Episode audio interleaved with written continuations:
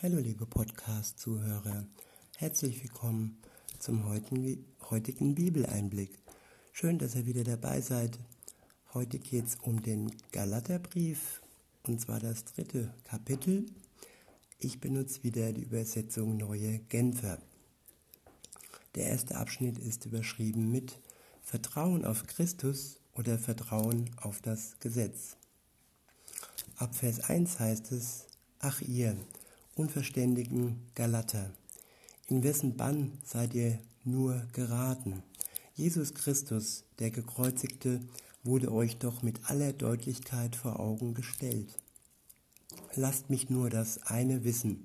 Habt ihr den Geist Gottes bekommen, weil ihr die Vorschriften des Gesetzes befolgt habt, oder habt ihr ihn bekommen, weil ihr die Botschaft, die euch verkündigt wurde, im Glauben angenommen habt? Der Mensch tut sich manchmal wirklich schwer, aus Gnade heraus zu agieren. Der Mensch denkt sich, ja, ich habe hier ein Gesetz und ich befolge dieses Gesetz und dann fühlt es sich besser an, als dass ich aus Gnade heraus Dinge tue. Die, die Gnade lässt sich nicht so leicht fassen wie ein Gesetz. Und die Belohnung liegt ja bei uns, wenn wir uns nach dem Gesetz richten und es erfüllen. Und wenn wir dann erfolgreich waren, dann können wir uns auf die Schulter klopfen und können sagen, ich habe es aus meiner Kraft heraus geschafft. Aber aus dem Glauben heraus etwas zu schaffen und aus der Kraft des Heiligen Geistes etwas zu schaffen, dann können wir uns eigentlich selbst nicht loben, weil der, der es in uns geschafft hat, ist Jesus, ist sein Geist. Und das ist eigentlich das Entscheidende im Glaubensleben, dass wir ablassen von unserer Kraft, von dem, was wir aus eigener Kraft tun und wirklich auf die Kraft schauen in uns, die wir durch den Geist geschenkt bekommen haben, nachdem wir uns zu Gott bekehrt haben. Das ist der richtige Antrieb. Der Antrieb aus uns selbst wird uns nicht ans Ziel bringen. Weiter heißt es dann in Vers 3, in der Kraft des Heiligen Geistes habt ihr begonnen und jetzt wollt ihr aus eigener Kraft das Ziel erreichen. Seid ihr wirklich so unverständig? Ihr habt so große Dinge erlebt. War das alles umsonst? Wirklich und wahrhaftig umsonst? Überlegt doch einmal, wieso gibt Gott euch seinen Geist? Wieso lässt er Wunder bei euch geschehen? Tut er das, weil ihr die Vorschriften des Gesetzes befolgt, oder tut er es, weil ihr der Botschaft glaubt, die euch verkündet wurde? Wie war es denn bei Abraham? Abraham, so heißt es in der Schrift, glaubte Gott, und das wurde ihm als Gerechtigkeit angerechnet. Ja, das ist ein entscheidender Vers. Der Glaube an Gott wird uns angerechnet und nicht unser Tun, unsere guten Werke, unser, unsere guten Taten, diese werden uns nicht angerechnet. Es geht um den Glauben an Gott. Natürlich entsteht aus dem Glauben heraus Gutes und entsteht aus einem Glauben an Gott heraus gute Taten für Gott. Aber wichtig ist die Reihenfolge. Viele äh, sagen einfach, ich tue, also bin ich. Aber richtig heißt es, ich glaube, also bin ich vor Gott gerecht. In Vers 7 heißt es, daran müsst ihr doch erkennen, wer Abrahams Söhne und Töchter sind. Es sind die Menschen, die ihr Vertrauen auf Gott setzen. Von dieser guten Nachricht hat die Schrift schon lange im Voraus gesprochen. Sie kündigte an, dass Gott Mensch, dass Gott Menschen aus allen Völkern, auf der Grundlage des Glaubens für gerecht erklären würde. Abraham wurde nämlich die Zusage gemacht, durch dich werden alle Völker gesegnet werden. Daraus folgt, wer immer sein Vertrauen auf Gott setzt, wird zusammen mit Abraham, dem Mann des Glaubens, gesegnet werden. Diejenigen hingegen, die ihre Hoffnung auf das Einhalten von Gesetzesvorschriften setzen, stehen unter einem Fluch. Denn es heißt in der Schrift, Verflucht ist jeder, der sich nicht ständig an alles hält, was ihm, was im Buch des Gesetzes steht, und der nicht all seine Vorschriften befolgt. Ja, wir haben die Wahl. Wenn wir denken, dass wir gute Menschen sind, dass wir gute Taten vollbringen können, dann müssen wir dies komplett und zu 100 Prozent tun. Aber dass das schier unmöglich ist, das muss einem Menschen erstmal klar werden. Und wenn er all seine bösen Taten vertuscht und äh, ja, im, im Dunkeln lässt, heißt das noch lange nicht, dass Gott dies nicht sieht. Es geht um die Entscheidung, möchte ich dem Gesetz treu sein oder möchte ich Gott treu sein? Möchte ich an Gott glauben oder möchte ich Gott beiseite lassen und sagen, ach, die zehn Gebote, daran halte ich mich jetzt und Gott lasse ich mal, ähm, ja, Gott sein. Mir reichen die zehn Gebote.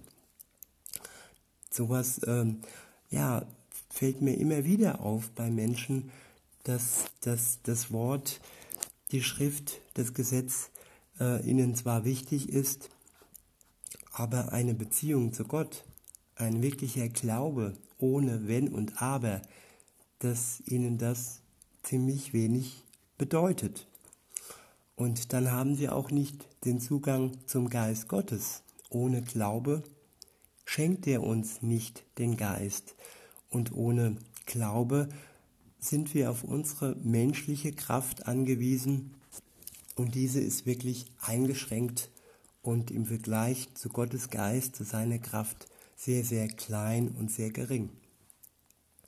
Weiter heißt es in Vers 11, und an einer anderen Stelle heißt es, der Gerechte wird leben, weil er glaubt. Wir werden leben, weil wir glauben. Wir werden nicht leben, weil wir gute Dinge tun. In Vers, nee, dann heißt es weiter im gleichen Vers noch, Daraus geht klar hervor, dass niemand, der sich auf das Gesetz verlässt, vor Gott gerecht dastehen kann. Denn beim Gesetz zählt nicht der Glaube, hier geht es vielmehr nach dem Grundsatz, Leben wird der, der die Vorschriften des Gesetzes befolgt. Christus nun hat uns vom Fluch des Gesetzes losgekauft indem er an unserer Stelle den Fluch getragen hat. Denn, so sagt die Schrift, verflucht ist jeder, der am Pfahl endet.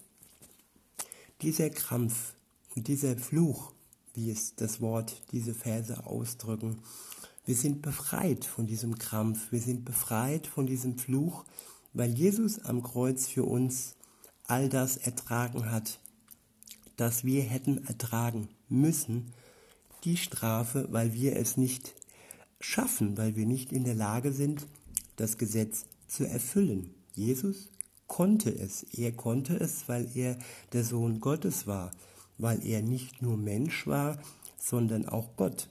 Das sind ähm, göttliche Eigenschaften, das Gesetz zu 100 Prozent äh, zu erfüllen. Und das können wir nicht. Und einfach nur ein bisschen ist eben nicht genug. Entweder oder, entweder komplett oder äh, eben nicht.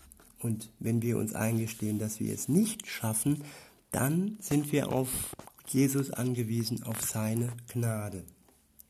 In Vers 14 heißt es dann, durch Jesus Christus bekommen jetzt also Menschen aus allen Völkern Anteil an dem Segen, den Gott Abraham zugesagt hatte. Aufgrund des Glaubens erhalten wir den Geist, den Gott versprochen hat. Der nächste Abschnitt ist überschrieben mit das Gesetz und die Zusagen Gottes an Abraham. Ab Vers 15 heißt es, liebe Geschwister, lasst mich ein Beispiel gebrauchen, das uns allen vertraut ist. Wenn jemand ein Testament aufgesetzt hat und es rechtskräftig geworden ist, kann keiner mehr es für ungültig erklären oder nachträglich etwas daran ändern.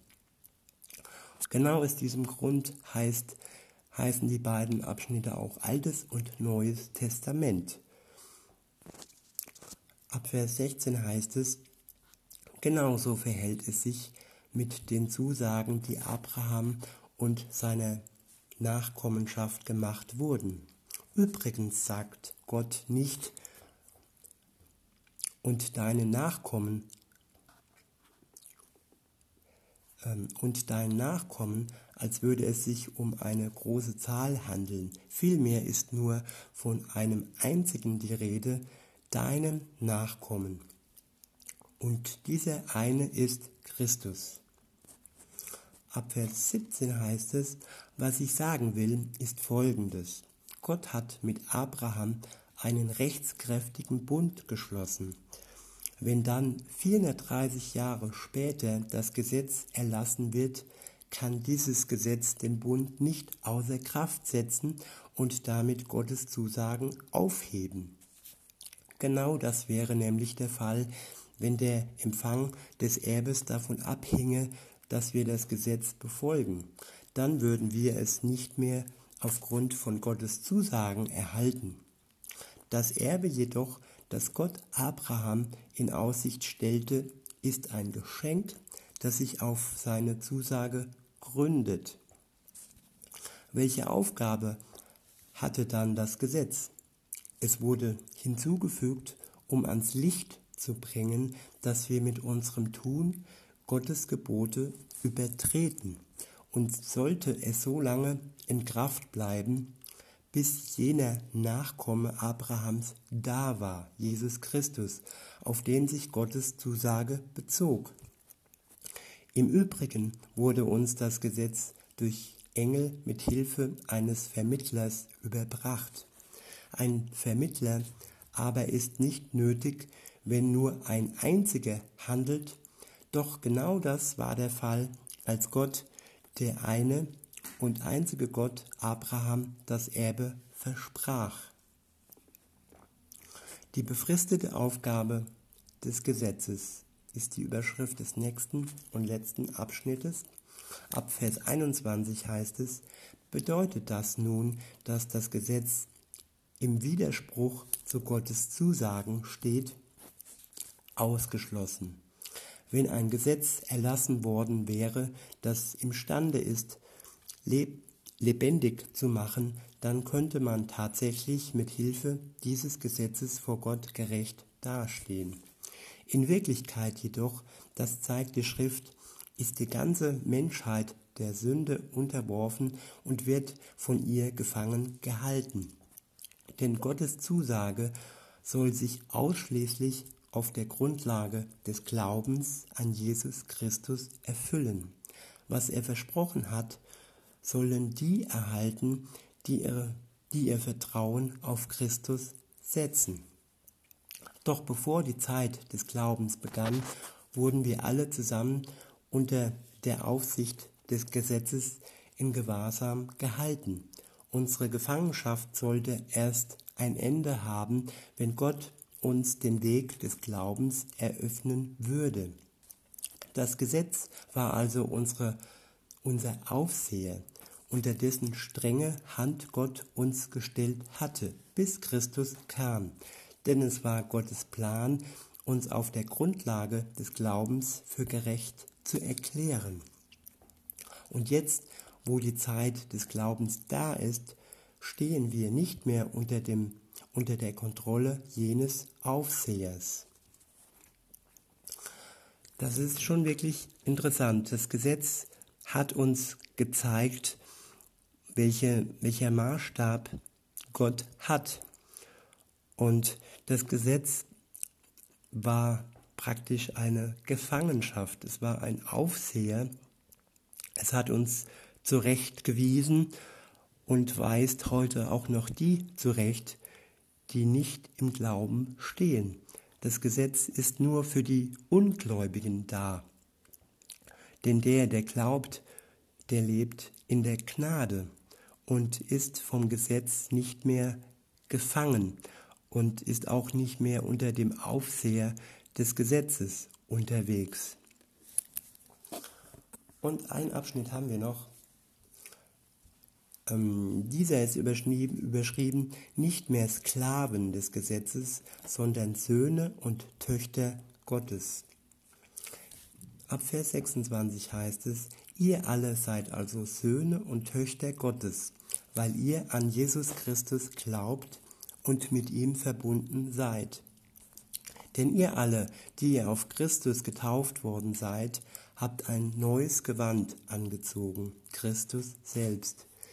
Hier gibt es keinen Unterschied mehr zwischen Juden und Griechen, zwischen Sklaven und freien Menschen, zwischen Mann und Frau. Denn durch eure Verbindung mit Jesus Christus seid ihr alle zusammen ein neuer Mensch geworden. Wenn ihr aber zu Christus gehört, seid ihr auch Nachkommen Abrahams und seid damit entsprechend der Zusage, die Gott ihm gegeben hat, Abrahams rechtmäßige Erben. Lasst uns dieses Erbe annehmen und dieses Erbe heißt Gnade, dieses Erbe heißt Gerechtigkeit durch Glauben, Gerechtigkeit nicht durch das Gesetz. Lasst uns Befreite werden, befreit vor dem Gesetz und befreit vor der Aussicht, einfach zusammenzubrechen unter der Last des Gesetzes. Jesus will uns frei machen von dem Druck und er möchte uns durch seinen Geist befähigen, wirklich gut zu leben und dies in seiner Kraft und nicht in unserer menschlichen Kraft. In diesem Sinne wünsche ich euch einen schönen Tag und sag bis denne.